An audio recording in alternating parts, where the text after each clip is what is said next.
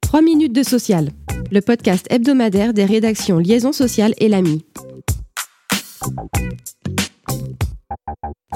Dans l'actualité cette semaine, la condamnation le 19 avril par le tribunal correctionnel de Paris de la plateforme de livraison de repas Deliveroo France à la peine maximale de 375 000 euros d'amende pour travail dissimulé sur une période courant de 2015 à 2017.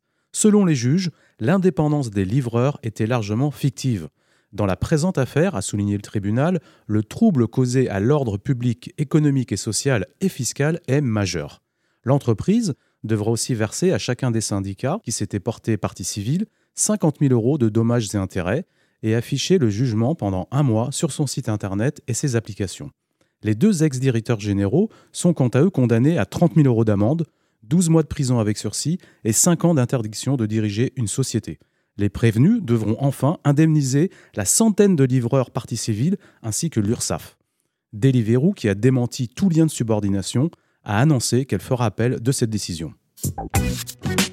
Autre temps fort cette semaine dans l'actualité, la signature d'un accord cadre mondial entre le groupe français privé spécialisé dans les maisons de retraite, Orpea, 70 000 salariés, et la Fédération syndicale internationale Uni Global Union. Le texte, qualifié d'historique par les deux parties, porte sur des engagements en matière d'emploi éthique, de dialogue social, de négociation collective et de droit syndical.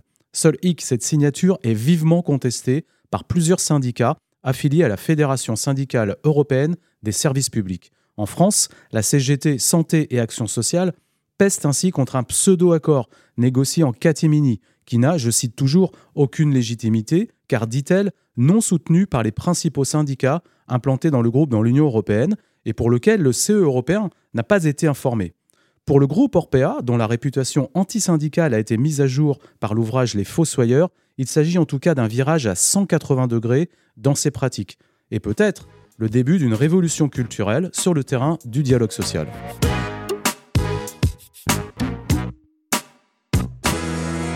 Cette semaine sur le projet d'accord national interprofessionnel sur le paritarisme, auquel ont abouti les partenaires sociaux le 14 avril. Premier objectif du texte, mieux articuler démocratie sociale et démocratie politique. Les partenaires sociaux demandent ainsi au gouvernement de ne pas préempter leur rôle lorsqu'il les invite à ouvrir des négociations. Exit le document de cadrage gouvernemental au profit d'un simple document d'orientation faisant suite à une phase de concertation. Deuxième objectif, la mise en place d'un espace de dialogue social qui permettra d'élaborer paritairement l'agenda économique et social autonome, priorisant les chantiers à ouvrir. Le projet d'accord définit également un cadre pour les négociations nationales interprofessionnelles à venir. Enfin, il enrichit les règles encadrant le paritarisme de gestion en fixant une série de principes en matière d'équilibre financier des organismes paritaires. Ce projet d'accord est ouvert à la signature jusqu'au 15 juin. «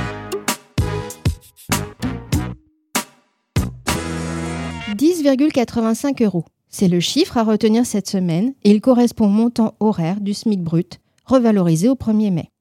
Le salaire minimum augmente ainsi de 2,65% en application du mécanisme légal de revalorisation qui prend en compte l'évolution de l'inflation. Le SMIC mensuel brut pour un temps plein passe en conséquence à 1645,58 euros. Ce nouveau montant a été fixé par un arrêté du 19 avril.